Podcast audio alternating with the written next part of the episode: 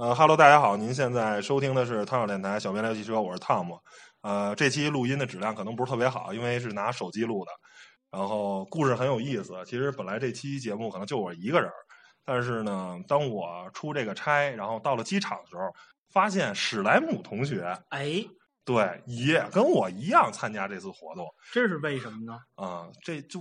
可说呢，就我能跟史老师一块儿参加活动，倍感荣幸。所以我力邀石老师说，能不能跟我一块儿录个音啊？石老师说，嗯，好吧。然后呢，就有了这期节目。呃，好吧，我姑且就这么承认了吧。嗯，那么咱们参加的是一个什么活动？啊，是广汽传祺啊，这个新的这个 GS 八七座这个 SUV 的试驾活动。今天呢是二零一六年十月十三日啊，十三号。但是呢，您听这期节目的时候是二十七号，为什么呢？因为啊，这辆车将在二十六号的时候，本月二十六号的时候在杭州上市，然后上市之后呢，我们的试驾的这个文章才能正式上线，因为我们所有的媒体都签了保密协议。对，然后呢，汤小电台呢也是没有办法，是吧？因为对也是受邀媒体之一嘛。呃，不是受邀媒体，是附属品啊，所以我们这有这个机会呢，去啊、第一时间，等于是现在我们俩的稿子都还没动呢，图还没修呢，我们刚我们俩刚把照片给拷完了。哎，对，对，然后呢，就第一时间把最真实的、没有经过任何修饰的所有的关于这辆车的感受对，哎，带给大家，聊给大家。我觉得这辆车应该是也是，呃，最起码吧，在一线城市不好说，在二三线城市应该还是能吸引很多这种潜在消费者的眼光呢，因为它的预售价也公布了是二十六万，哎，不是说错了，十六十六七万到二十五六万吧，等于是整体的价格要比啊、汉兰达跟锐界这两款车。它的潜在竞争对手要便宜五万块钱左右，然后这个车其实特别逗，你知道吗？史莱姆，嗯，这个车呢，你现在在百度上你搜广汽传祺 GS 八，然后它弹出那百度那个词条，你知道吧？嗯，然后它还显示叫做什么硬派什么七座什么 SUV 什么来袭，了类似于这种标题啊。然后呢，但是呢，你看，你看传祺传未征出来硬派豪华大七座啊，广汽传祺官方网站。哎，官但网上写的，哎，但是呢，硬派的，但是你大家当他打开这网站的时候，已经不说了，叫做旗舰级豪华七座 SUV，这个就硬了，那不硬了。然后大概是在北京车展的时候吧，他还是宣称自己是硬派，但是呢，在真正上市之前，他把他的这个产品定位定位成一个城市 SUV，因为这个车其实从就三三个东西，我就告诉大家，就告诉大家，它这辆车肯定不是一辆硬派 SUV。首先，它是一个横置发动机平台；嗯，第二个呢，它是一个承载式车身，它没有大梁；第三个，呢，它是一个适时四驱系统。哎，那我想请教一个问题，嗯，嘛叫硬派 SUV 呢？硬派 SUV 就是以通过力、以通过性为这辆车的第一的诉求。你比如说像奔驰 G、像牧马人、像路虎卫士、像兰德酷路泽，那这些都是。必须得有大梁吗？呃，那不见得，那必须得有好多差速器吗？啊，有好多差速锁吗？也不见得，因为现在丰田的陆巡就是用电子限滑，啊包括路虎的发现四也是用电子限滑。但是只要它是，主要就是为了它到那不能最到的地儿。哎，最起码吧，这辆车一定是个全时四驱。对于咱们量产车来说，因为哎，到极端 C 是全时四驱吗？托森的中差用的是托森的，它不叫分时四驱吗？不是托森的，哦是吗？它跟奥迪是一样的，哦，你知道吗？原来如此。呃，但是是奥迪，就是生产托森的这个差速器的公司已经被丰田纳入旗下了，等于是奥迪用了丰田的技术，实际所以最近的奥迪也不那么爱坏了。呃，那倒不是，因为最近的奥迪呢也不用了，在第七代 Quattro 它也不用托森了，嗯换了冠状齿轮哎哎，为什么呢？就是摆脱丰田的控制，因为嗯哎说给你货就给你货，不给你货你就不给你货，对你就没有四驱可用，所以它奥迪还是得自己去做一些东西的啊。毕竟奥迪对这个丰田也是很有竞争力的嘛。哎，对，而且这个车呢，是吧？我这个文章的标题都下好了，叫做“敢为天下先”，因为这个是自主品牌第一款七座的精品的，呃，这种叫做大 SUV 呃，对，七座精品的城市 SUV。哦之前呢，像 F 六，比亚迪 F 六 S 七、嗯这也是七座的，它不精品。哎，对，它也是中型 SUV，但是它不是精品，它是一个粗制滥造的这么一个车型。嗯，是吧？就是出来就是来来骗钱的啊哎，但是人家比亚迪的那个广告词说了啊嗯，只做精品好车，是吗？啊那那可能就是广告词就是吧可。能咱们理解的精品跟他理解的精对对品不一样。对对对。可能是精子那个精。哦，是吗？哦，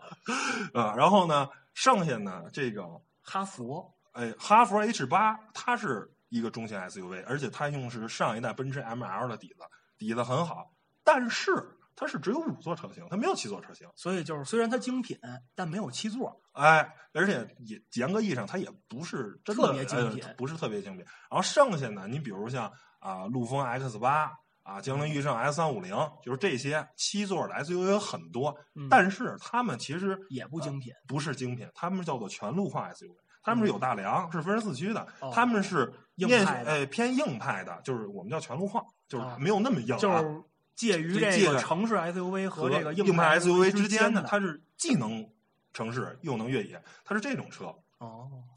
所以呢，它并不是一个城市 SUV，而 GS 八它是个城市 SUV，它是个大七座，它还是个精品车型。然后呢，所以叫做敢为天下先。所以这是这个目前啊，反正这个就是他对自己的定位很准确，哎很准确，而且找到了这个蓝海。哎蓝海，然后呢，其实。反正在试驾活动中，咱跟那个厂商那帮人聊天儿也说嘛，就是长安也出了一个 CS 九五嘛，其实是、啊跟这个定位很像的。然后哦来的对，然后呢，在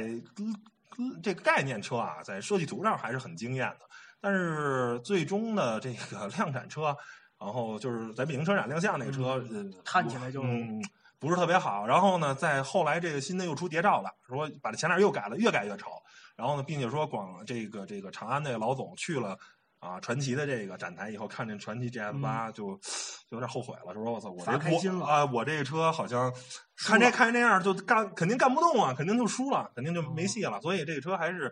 呃很有挺竞争力呃，对对，最起码从那上，咱行了，这个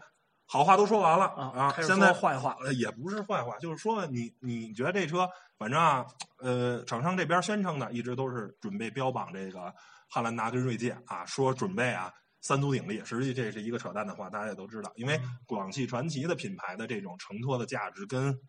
丰田跟这个福特还是没法比的。对哎，咱就说这个，你觉得 GS 八能有汉兰达多少的这种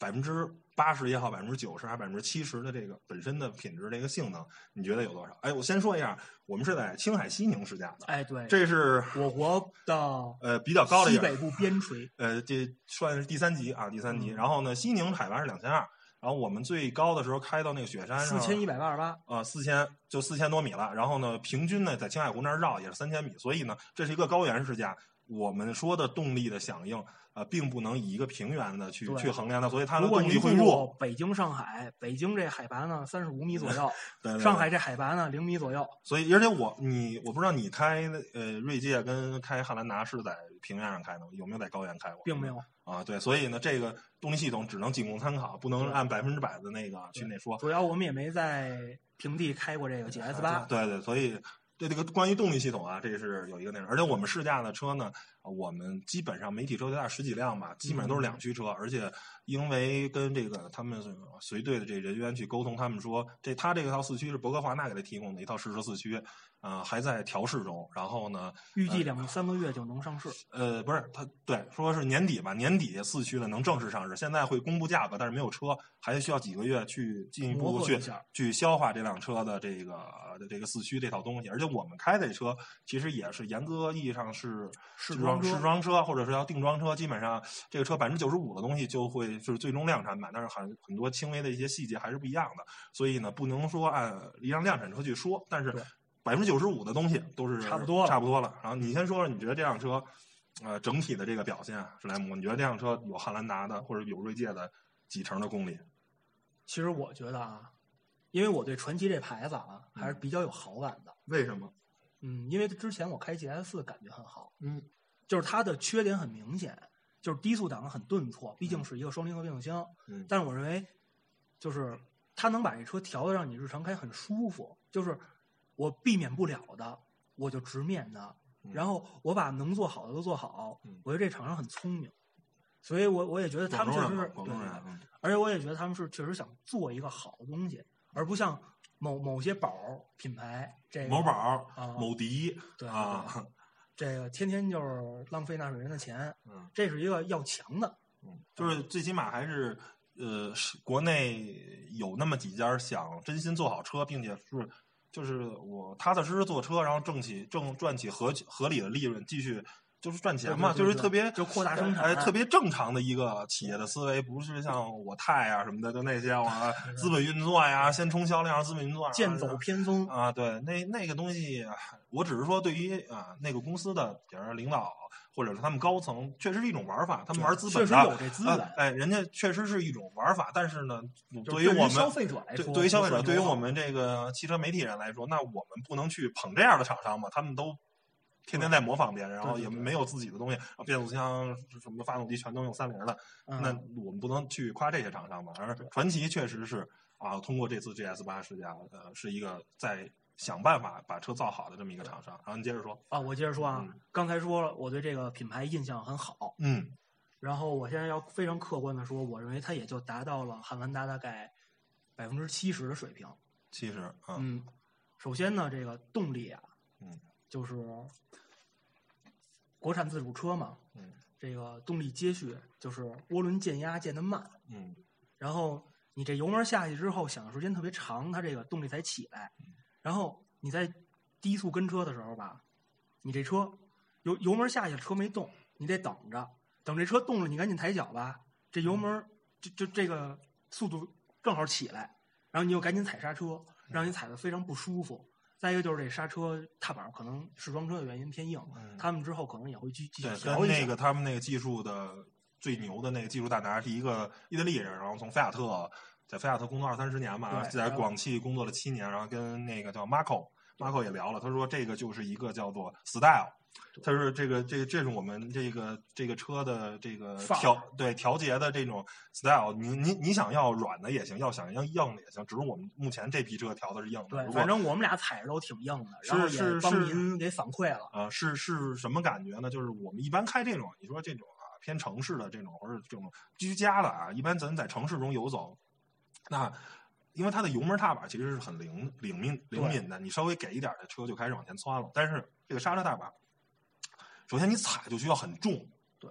很沉，然后呢踩下三分之一没有刹车，从三分之一以后才开始有刹车，但是这个并不是前三分之一这个是制动力虚位是很很薄弱的，对，然后呢，但是还很重，对，还很重，哪怕说感觉就像你刹车失灵了一哎，样。对对对，就是哪怕比如说前三分之一很重，啊、但是但是有有也行，或者三分之一很轻，没有也行对。它是把两个极端都做了，所以这个也是说广汽可能，呃，毕竟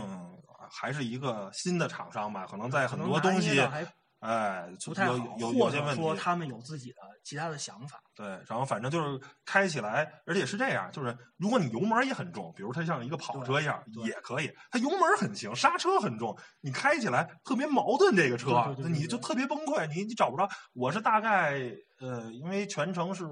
去一百七，回来一百七啊，一共三百多公里，然后史莱姆大概开了五六十、六七十这个哎样子。对，为什么我开了五六十、六七十呢？呃为什么呀？呃，这个问题咱们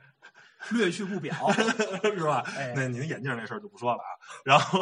然后这个我大概开了一百五不到二百这个样子，然后最后呢是由那个厂商的随队的那个人，我们俩太累了啊，拍了一天片子，因为就是高原，稍微有点高反，然后他开回去了。然后我是大概开了一百公里以后，我适应这个刹车踏板了，我开始，嗯应该开始。因为你平时开的这些车都是很轻的，哎，我是不是可以这么理解？嗯你开了一百公里之后，啊，一百多公里之后，我适应它了，逐渐适应它了。呃我适应它了。也就是说它还是可适，就是是一个可适应的范围，但是跟其他车可能不是，但是是这样，就是你一旦你一旦适应它了，你可能踩别的车，你咣叽，我就、哎我我因为我适应了以后，我前三分之一我就犹豫不犹豫了，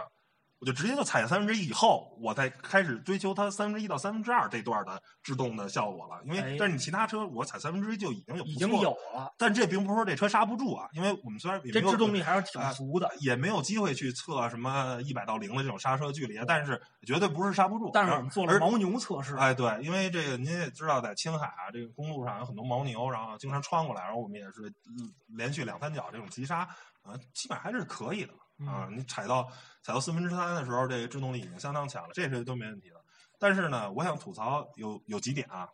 嗯我觉得动力呢，呃，是这样啊、呃在城市中我感受啊，因为城市中我没开，我我坐在后面，我感觉城市呃就是在因为在西宁这块儿，海拔两千二，我觉得动力还行。但是到了青海湖的时候，因为咱们在那路上要不断的超车嘛，我把它挂到了 S 档，我油门到底了，这个车仍然没有一个特别明确的呃响应。对说特别给力的这种推背感没有，就是超车还是比较费劲的。所以说呢，一是高原，这个确实对动力有影响；第二个呢，实际上就广汽这个发动机并不是很先进的技术。你说这个不是汉兰达上的发动机，汉兰达那个叫做八 A R F E 啊，对对，然后那个叫型号是，然后尾标叫 D 四 ST 嘛，啊，它是你看双喷射，然后双循环双，循环哎，然后还还还有一什么来着？忘了，反正是那个集成就是它是三大双，三个双我忘了啊。然后呢，呃，还有可变就是呃，对而而而这个广汽呢，这个只有一个可变正气门，连缸内直喷都没有，所以这个其实发动机技术并没有特别亮眼的东西，所以这个车就是够用啊。就是这个，我给说零，就是最起码在西宁啊，在这个两三千这个海拔的时候，零到八十啊，很够力，没问题。这个只要你油门敢踩，这个车就绝对有足够的加速力。然后呢，八十到一百二、一百三这个距离，就是开始比较乏力了。尤其是过了一百以后，这个车就，呃，当时我们是四个人儿啊，就确实没四个成年人，啊，四个成年人，然后呢，呃，三男一女呃三男一女，然后呢，我我跟史莱姆是个比较胖的，然后所以哎那俩人呃算是比较轻的，反正呃怎么说呢，就是正常的一个正常加速，状哎正常的不是加不上去速，只是加速的速率有点呃，反正。嗯、呃，因为也没有在高原开过汉兰达，所以最起码我在平原上跟汉兰达的这种加速力，我觉得啊、还是差很多。然后呢，但是呢，比较值得称道的是它这个变速箱对平顺性做的还是很不错的。对，而且响应非常积极，反哎，对，该快。该加该升档升档，就是巡航的时候很快就升到六档；该降档的时候呢，你只要油门踩到二分之一，直接直接六降降降到这，这是怎么说呢？就是跟他们沟通也说了，就是说，你比如说一个比较一般的厂商来说，嗯，就是爱信，我给你提供一个六 AT 的箱子，我就给你了，然后他就接上，他不管了。他就装上了。而这个厂商，比如像那个是咱们说的那个菲亚特的 Marco，说他会不断的去折磨这些供应商，我要求这样的调定，然后你给我了一个成品，啊，这个解决方案不行，你重新再调再调，他会不断的要求不一样，所以他这个箱子跟这个变速呃这个变速箱跟发动机的匹配还是比较成熟的。但是呢，呃，首先就是说有一点什么感觉不高级呢，就是我搁在 P 档的时候，这个车驻不了车，住不了车，车会动。就是我哦一般理解是你就是把把锁档有虚位呗。对，然后呢驻不了车。第二个呢就是这个呃这个挂在 D 档蠕行也不是特别好，我个人觉得，反正往前走的速度比较慢。嗯，嗯，也可能跟车重有关系吧。对，因为我我对这个 SUV 的概念就是接触的比较少啊。嗯就一般意义上说，这个我挂到 D 档上，你怎么蠕行才是一个比较正常的表现呢？嗯，就是走嘛，就是我挂到 D 档上，我一踩一刹车，它就自己往往前走，而且速度相对来说是比较快的。这个其实汉兰达嗯汉兰达也有同样的问题，就是奇骏没有，为什么？就是还是首先你的车重，第二你是二点零涡轮增压的发动机，你在那时候没上正压，你只有一二点零自吸的排量，所以它动力很弱扭矩也就一百多牛。啊。你想，它它是一个二点零自吸的，人奇骏是二点五的自然吸气，所以它就是奇骏是在蠕行的时候很就是坐的很舒服，你知道吗？嗯或者 CRV 它是坐的很舒服的，因为它基础排量在那儿，这个车车又重，排量又小，所以就感觉比较差。然后第三个我要吐槽说，呃，可能是试装车的原因啊，这辆车的我们开的这辆车的它是两块儿这个呃仪表盘中间那个大的液晶屏是坏的四英寸那个，啊，是坏的，是就不显示。或者说它就是根据我的观察，它其实不是坏了，它可能只是这个反正有问题，它显示不出我们要是就是史莱姆在刚用的时候，我们刚上车的时候还正常的，后来换我开了，然后呢停显示那东西很小。呃停了一下车，然后再用，反正就可能这些细节调的吧。对，如果您用的这个车没发生这个问题，那肯定是我们俩向厂商品人品进言，而且这起的作用。这叫什么来着？呃因为十辆车吧，十十几辆车，别的车厂都没出，对，就咱这还是小概率事件嘛。呃，对，反正就是，哎，这种问题就是没法说，回回去回去修吧。然后呢，还有一个认为，我认为就是说它跟汉兰达最大的差别是什么？就是人体工学。就这辆车的前后坐着不舒服，前后排我都没坐，没没有坐到。前排呢是什么呀？前排我正常坐了，它是一个它的其实座椅很宽很大，但是有一个问题，它的角度不对。它的坐垫的角度不对，就是当我正常坐的时候，哎，它的坐垫是能够着我这个膝盖这个部位的，嗯但是呢，它是比较偏低。我因为我又踩我有点出溜不是我又踩在油门踏板上，所以我这个脚是略高于这儿的，它没有给我进行这架不着你。对它太平了，它应该更相对来说倾斜一点，才能承承托住我这个膝盖。就是以我这身材啊，其实我觉得很多这种就是入门级车型的这种，或者说入门级的电动电动座椅调节方式，因为它只有一个轴是在你这个腰后的这儿嘛，所以它是前缘移动。当你把它这个座椅降到最低的时候呢，它实际上是把座椅最前的那个边儿给降到了最低，嗯，所以就会有一种往下出溜的感觉。对。然后呢，第二个呢就是后排空间，后排空间呢坐垫儿我觉得是比较短，就是说，嗯、是怎么怎么说呢？就是它那首先头枕是不可调的，嗯，就是当我想这个呃后排坐头枕是可调的呀，不可调的，可调的，我调了。就出来了。哦，就没有它是级调它是有怎么着？有级，它就是不是一一级，要么就最低，要么就最高，它它没有，哦对对对它没有两三，跟而且它前面整个行程都比较短。前面那个头枕是三级可调嘛，嗯那它那就是一级，就是出来跟降下来。嗯你降下来对于我这身高一米九身高肯定不现实嘛，我就给它出来。但是出来呢，当我想它还是太低，你知道吗？出来还是对对我这个身高来说啊，我只是说我这一米九身高，当我想用我这个这个这个后脑勺靠这个头枕时候，我就得往下出来。但是它坐垫又短，等于我这有半拉的这个大腿啊，就悬空着就很累嗯。但是我说我我说我这个想想坐舒服点吧，我就往我就往后退，往后退呢是坐踏实了。我这个这个头枕头直不是头枕直接搁着我脖子这儿。搁脖子。你你就是说，我觉得怎么说呢？呃也许我这身材确实是小小众，我不知道你做是怎么样。你这一米八的身材，哎，我觉得坐着其实还行，那尤其是后那排这个那我就长得不合适呗。我我不适合这辆车，不不不不，你你你只是身材不太适合这个我不标准，罗中国大众。我我不标准，我不标准。我觉得是这样啊，就是坐垫儿这个问题，前排我觉得，嗯、就是前头大腿嗯前端就靠近膝盖这部分发虚，嗯这可能是大部分用同样调节方式的座椅的一个通病。嗯然后，但是我觉得比较好的一点是，我一米八的身高，我开大部分车，包括奥迪和大众在内的大部分车，前驱结构的，它这个转向柱都会磕我的膝盖，嗯因为我特别习惯把方向盘拉到最后，嗯然后它都会磕我膝盖。只有这辆车，也不没错是说只有这辆车，是就是这辆车它恰好它不磕我膝盖。我觉得它可能是在这方面做了相应的考虑，嗯也可能是它方向盘装的就比较高。嗯再一个呢，就是坐垫儿的软硬程度，我觉得还是挺让我满意的。嗯相对于汉兰达来说更软，嗯就是其实之前就是汉兰达出的时候嘛，挺火的。嗯然后我们都会拿汉兰达跟那个那个奥德赛去对比。嗯然后奥德赛那都是大七座对，奥德赛肯定座椅满分儿嗯，但是悬挂系统因为它底盘行程太短了，所以不是很舒服，或者说没有很很强的高对对对，然后这个汉兰达就是恰好相反，它的这个滤震和这个高级感营造都非常好，但是座座椅有点硬，有点板儿，然后你老感觉自己坐在一个大理石台子上滑来滑去。这辆车呢，就是 GS 八呢，它可能就是显然不不不会有那个奥德赛那么舒服，但是它显然要比汉兰达要舒服很多。还有一个亮点，我觉得就是第三排。第三排是正经，我们俩把这个第二排座椅调整正常了，我们俩都进去了。对，都我觉得而且舒服，呃，不能说舒服，就能坐受。。怎么说呢？就是说，对于一个一米八、一米九的身高的人，俩人能坐进去，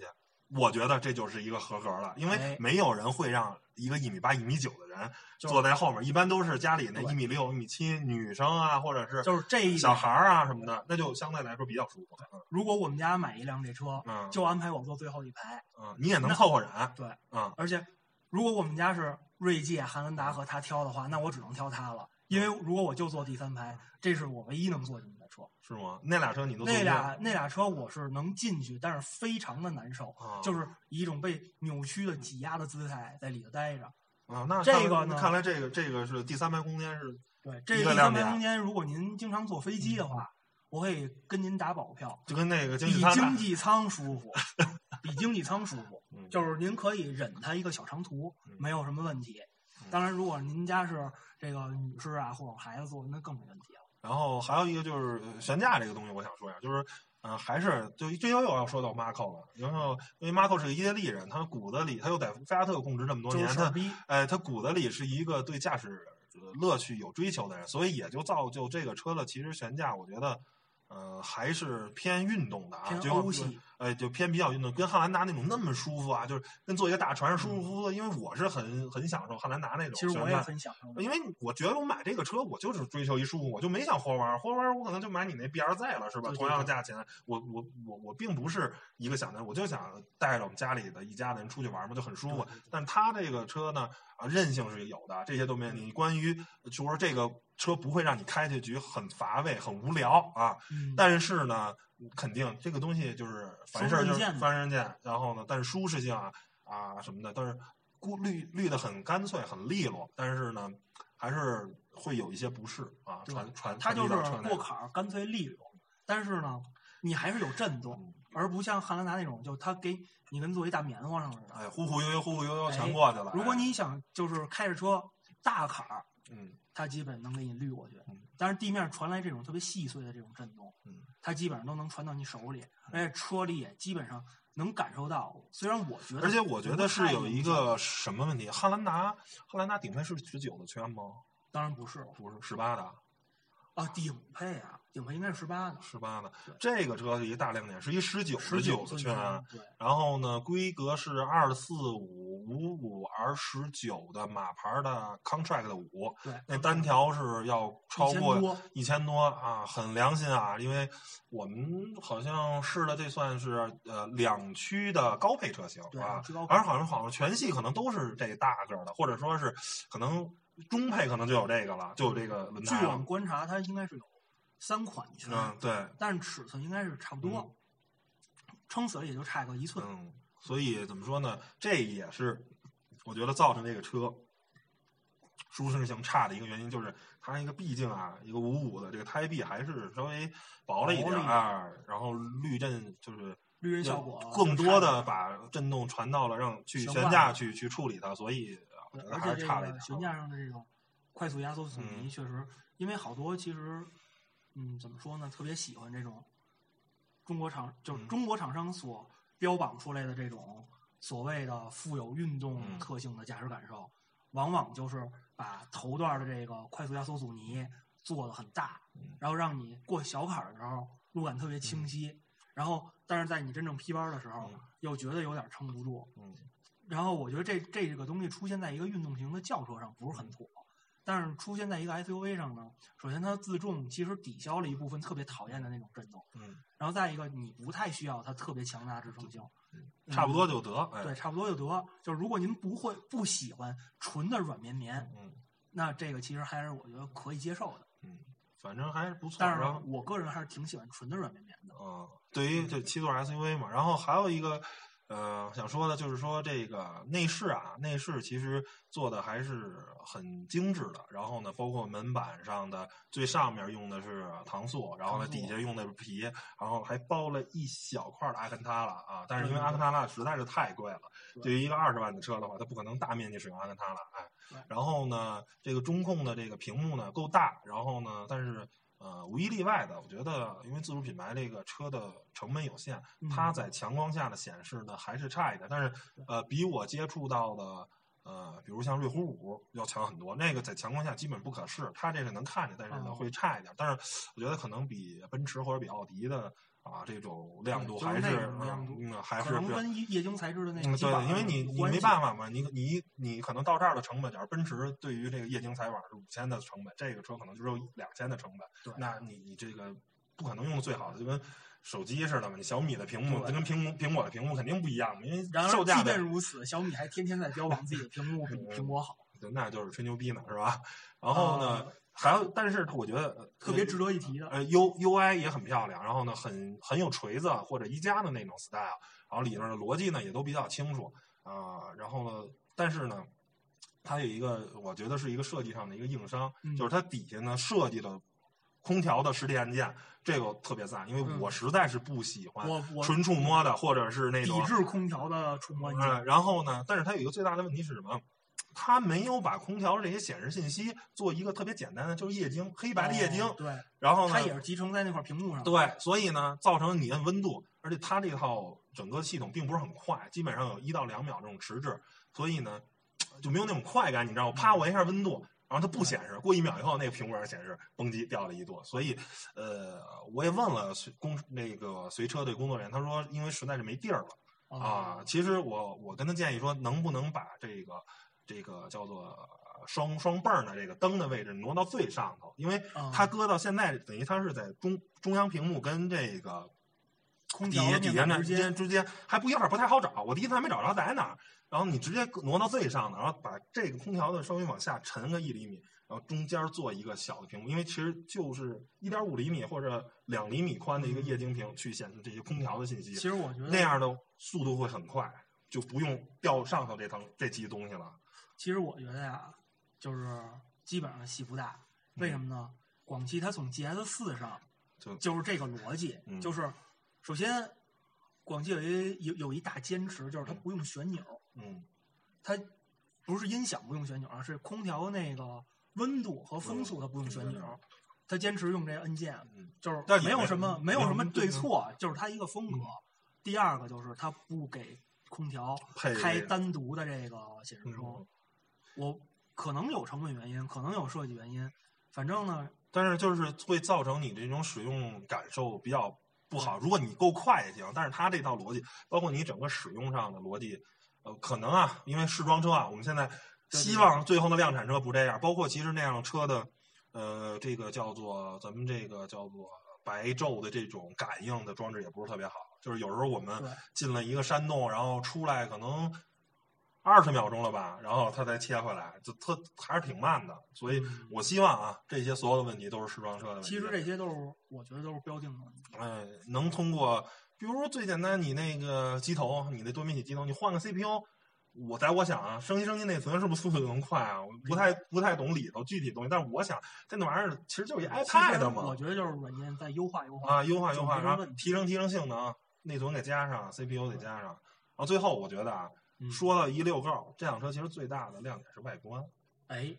对吧？这这特别概念车，特别概念车，我是真没想到这辆车的这个就是这个外观最终能被量产，哎，量产，因为这个这个外观实在是太太具有这个未来感未来感。就是让你眼前一亮，就是你打死也想象不到说有一个自主品牌的车会用这样的外观，因为你看，甭管是汉兰达或者说是锐界，汉兰达甚至都可以说是丑，我真的不觉得汉兰达好看啊。我我觉得汉兰达挺好看，新汉兰达，你觉得有老好老汉兰达好看吗？我觉得有汉兰老老汉兰达好看，好，那那你觉得锐界好看吗？哎，锐界也挺好看的，就是很平庸嘛，很中庸嘛，就是特别标准意义上的好看，就是它没有错，就是就是不求有功，但求无过，对对就对对。就这种设计风格。而 GS 八的这个外观，我觉得是惊艳，就是嗯你尤其是这个大灯啊，这个大灯是他们好像费了很大的心思，而且毕竟毕竟而且用的是全 LED 的灯组，包括后面这个后尾灯是这种。像回字儿深邃的深邃的往里，你看的这个车就是它有个隧道的那种啊，你可能看离远了看看不见，但是你真的去近距离去看这辆车，去去去去看它的灯组的时候，你会真的有经验的细节，就是它这个隧道的这个尾灯的这个立体感，嗯。它在里头这几层嗯。的外面装了一个镜面玻璃，嗯。就是你这灯灭的时候你是看不见里头的，嗯。只有它点亮的时候你才能看见里头的结构。嗯，非常这个银丝巧技啊，嗯，对这实在是。所以怎么说，这个外观真的是，我觉得、呃能打动大多数消费者的心吧。而且他们这个设计师的时候跟我们讲，也是，反正改了做不知道了无数啊，对，改了 N 多多稿，最终选择了这个。然后它是其实就是说那灯嘛是竖道的，显示这个车高，高哎，然后这个哎格栅呢是这种横道的，哎，显示这个车宽。而实际上这个车的尺寸。其实，在对比汉兰达锐界，并没有特别大的优势。我昨天特意查了一下，稍微还稍短一点。但是你看着这车挺看舒适，而且特别逗的是，我们我们俩住这个酒店，住这个西宁酒店，哎，正好那天晚上停这一车，然后呢边上呢就停了一个 RAM 公羊幺五零零，哎，就不输，就是公羊在我眼里一直就是一特凶的一皮卡，你知道吗？嗯哎，就是气势上没哎输哎，对，然后呢，咱肯定气势上没输，这还真不是那个吹牛逼，不是给广汽吹牛逼。我说这个你您可以自己到时候等这车上市以后，或者是怎么着，去四 S 店看看，真的是挺惊艳。而且我个人啊，我们俩就左了，嗯，但是也没办法，这东西人就安排了，分我们俩一白车，对，白车呃黑黑内内饰的，哎，但是实际上这辆车我觉得是什么呀？蓝车素内饰，蓝车蓝车浅浅内饰，这蓝车是真漂亮。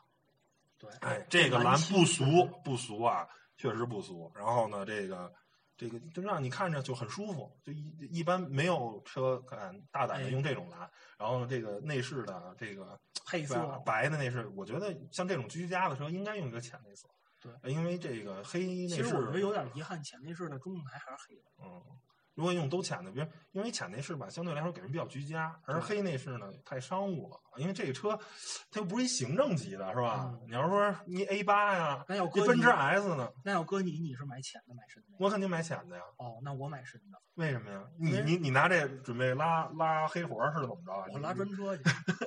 没有，也排量也够，是轴距也够。轴距也够。没有，我觉得黑的比较好打理，那你是懒浅色的是很好看。那你是懒，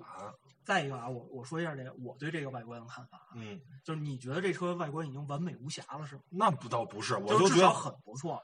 我觉得反正就是经验，就是不俗啊。您把最起码人家首先是原创的啊、也不像众泰瞎对瞎逼抄，然后呢又不丑。你因为很多人其实你说那个哈弗 H 六好看吗？或者长安 CS 七五，CS 七五有设计 H 感。六改款之前还挺好看的，改款之后就没法然后博越虽然车是好车，但是外观被无数人诟病，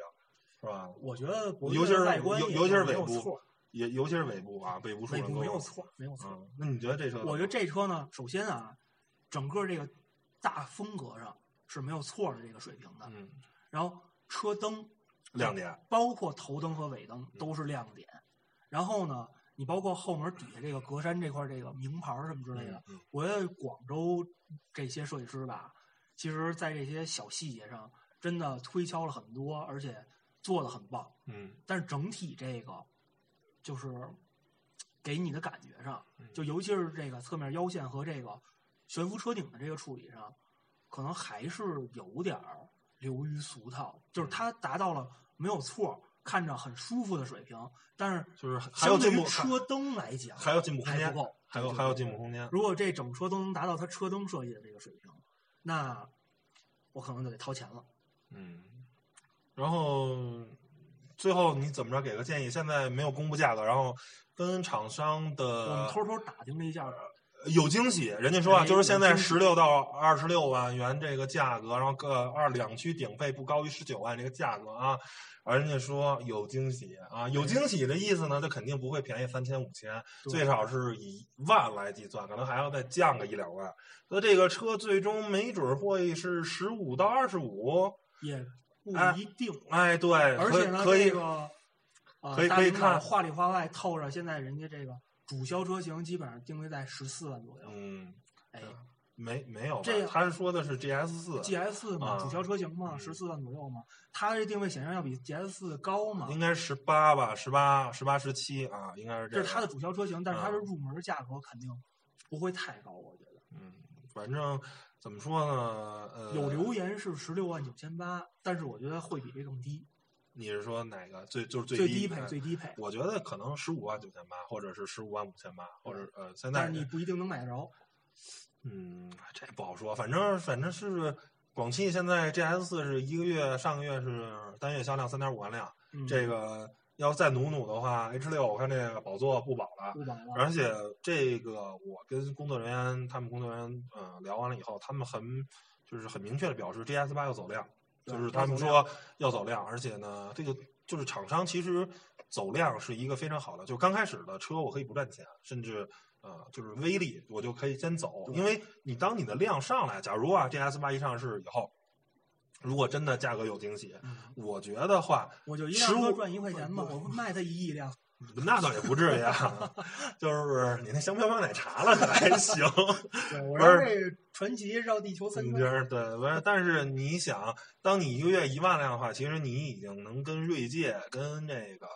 啊、这个这个至少在露出度上啊分庭抗礼了。这个汉兰达一个销量，汉兰达因为一直受发动机那个产能的限制嘛，所以每个月就七八千辆。然后呢，那它这个跟供应商的溢价就会很大。你现在假如采购一套东西是一万块钱，当你每个月销量一万的时候，可能就八千、就七千了。那剩下每个供应商省这两三千块钱，最终可能形成一个一到两万的利润。这就是这辆车就就开始盈利了，就开始赚钱了。对，而且一说这个我忘了，这辆车还有一大亮点就是音响用的是哈曼卡顿的，虽然贴的是传祺的标，但是你觉得哈曼卡顿吗？我并没有觉得特别特别要让我有经验的。其实这事儿，我觉得汽车音响这事儿啊，不能看牌子，只能看看耳朵调，看条，只只有你的耳朵是能相信的。你看那个某汽、某自达、嗯某那个特兹，嗯他用的这个博士音响嗯，我觉得特别烂。虽然我特别喜欢不是，还是还是可能是一是可能贴牌货吧，二是可能代工，或者是还有呢就是汽车音响是一个对啊，但是说说回来调去音场的这种对对是很重要。说回来，这音响不是很差那个，啊对就是中规中矩，偏上一点儿，但是没有特惊艳到一听就是哈曼卡顿顿啊，对，欧陆芬什么的，一说哈曼卡顿就想宝马五系了，就就就就哇大跟那个肯定比不了。大牛逼了，就感觉，但是就觉得算正常吧，没有说特别特别那什么的东西。嗯，对，您对这车还有什么想说的吗？最后呃，总结吧 LED 大灯，，LED 大灯，对它除了最低配没有，嗯，剩下全系都是 LED 的，而且反正听他们那个工程师那意思的话，它这个采购成本可以控制下去，而且 LED 吧，随着这技术刚开始几年前，好像他那意思 LED 很贵，但是现在呢，LED 越来越便宜，所以这个东西呢。啊、首先要是坏的话，肯定换整组。第二个，他那意思换整组也不会很贵，听那意思可能四五千块钱、五六千块钱，就不会说一说啊一万。因为我记得好像天籁原来换走保险的大灯一套总成八千，氙灯的都八千啊。嗯，所以他这听这意思，他这可是四个 LED，是不是？关键是整组啊！你要是坏了的话还是小蜜的，啊，这要是撞了一下，这整个就就就就就全全换吧。这这一个灯组，我觉得反正跟我的印象怎么着得八千一万。那听那意思好像。哎，没这么贵，可能哎就三五千块钱。听那意思，可能是能搞定，但是人最后没说多少钱。但是听那意思，反正不会让坑消费者来啊。对对对对对，啊，然后我觉得怎么说呢？啊，总结一下吧，就是说自主品牌这两年是越走越好，我觉得这是一特别好的现象。然后呢，像一不小心让墨轩眼中，啊，嗯，本来我是其实不是特别看好，嗯，我只是有好感，但是我觉得也可能只是昙花一现。但是看这趋势吧，越来越好，不是，主要是怎么着呢？其实就是你你觉得为什么就是那些美国或者是德欧洲那些厂商他造的车好呢？不就是人才吗？对，是吧？你现在咱有钱啊，不差钱啊，你谁好留得住人，我给你请过来啊，实在不行，你现在像吉利做的更极端，我直接集集团全给你买过来了。前一段时间，那广汽也传说要买广汽，要要买飞客嘛，是吧？你这东西我直接直接连窝端，你这点东西归了包堆全是我的了，对你慢慢帮我研究去嘛，你你是吧？对所以怎么说呢？呃，这自主品牌反正是越走越好。这个嗯造的车呢也是越来越靠谱，跟这个合资厂商，您过，比如十年前吧，可能跟人家差的是，我个人感觉是二十年或者三十年。对，但是现在这么看的话，我觉得可能也就是五年、十年的这种差距了。对，其实追的还是挺快的，而且反呢，正价格上还有优势，对，然后呢，设计上呢也不会说让你看不过眼了。嗯，反正怎么说呢？要是真的比汉兰达能便宜五万，嗯，跟锐界啊能便宜个五万块钱的话，还挺心动的。啊。这反正我觉得二三线城市的人会买吧，一线城市我觉得不是这辆车的主销。然后呢，可能还得再经过第二代 GS 八、第三代，对，就是说等这品牌个积淀什么的这套东西得有，呃，慢慢的人认可。而且这个就跟你红双喜似的。哎，对对对，我们这这一路开过来吧，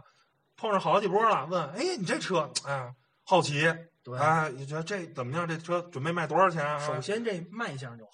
虎实，哎虎实，虎实，我然后觉得也精致，这大灯嗯，对，反正看着挺好。怎么说呢？就是祝自主品牌越走越好吧。就是真的祝做要强的自主品牌越走越好。对对对，不不要强的就该那些死臭狗屎该死就死了。对，我觉得你，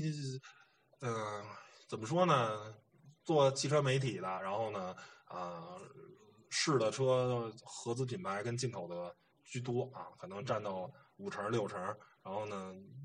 刚看到这些自主品牌的车越造越好，然后呢越来越靠谱的时候，其实真是挺欣慰的。对对，你这真的，你毕竟是个中国人，你说出大天儿你也中国人，啊，然后你也甭管那些什么所谓的啊，你说啊，这广汽或者是什么那个博越啊，什么怎么着啊，这这个 ESP 是博士的，这是大哥别说那个，全世界宝马的那个对啊，宝马那变速箱它也是采孚的，对吧？哎你座椅也是威伊特的，现在主机厂都是在传，嗯，都是把各个供应商的零件搁到一块儿，你自己能把底盘造好，把平台造好，把车身造好，把发动机造好就够了。剩下中控仪表板什么的，包括那那怎么说微动、欧姆龙的，对，全都是别人提供的。那你对于主机厂来说，最重要的是什么？就是匹配，匹配调节，我的最顶级的工程师，我告诉供应商你要怎么怎么调。你现在给我这套方案是不合格的，是不能验收通过的。我的车是这样的，你得就是说白了吧，不厌其烦。不厌其烦。哎说白了，你看同样的，皇冠用的也是二点零 T 的发动机，汉兰达也是二点零 T 的发动机。那你说这箱子它匹配，它能一样吗？这俩车的风阻就不一样，对对不对？减震套筒是吧？弹簧它能一样吗？车重都不一样，配重也不一样。前一前驱的，一后驱的，它能一样吗？它肯定不一样。那大的厂商，我就我就得把这个动脑子。哎，把这套东西给匹配好了，把这个各自适应各自的车。那不靠谱的厂商就拿了一套，反正我这是博士啊，博士九点一代的哎 ESP，我就给装上了。哎，对，变速箱爱信的六 AT 变速箱，我什么的什么的那个根据你的发动机的出力特性也没调，没调，直接就怼上了，然后可能就爱谁谁。哎匹配的一把正我不开麻了逼，哎，然后各种各种该升档不升档，该降档不降档，特种傻叉，对这个我觉得好的厂商就是沉下心来，我把这些东西经过大量的试验，然后做把数据给做好。起码我们自己开，哎，哎，起码人家 Marco 还开着豁呢，啊，挺快，追不上啊，真心追不上，真心追不上。行吧？我觉得本期聊的挺挺透彻，把这 GS 八的这个车，反正聊的挺明白了。然后呢，也告诉您，这真的是一个值得考虑的啊，也别别听我们俩这儿蛋逼。然后呢，您亲自去看看。哎，反正这节目放出的那天，车已经上市了，有价格了，4 S 店也应该陆续会有现车了。对然后呢，大您看看我们俩这审美是不是挺跑偏的？然后呢，去看看这车。然后，如果您是对七座有要求，然后呢，啊，又想买 SUV 又不想 MPV，哎，然后呢，又不想花那么多钱，哎，不是，您可能财力又不够，哎又买汉兰达或者买锐界，觉得哎稍微有咱们的受众怎么可能财力不够呢？咱们的受众只能是不想花那冤枉钱。咱的受众都买天越了。对，买了天越了，我再买一 GS 八看看嗯。对对对，成吧，反正这节目就到这儿吧，谢谢大家收听，拜拜。拜拜。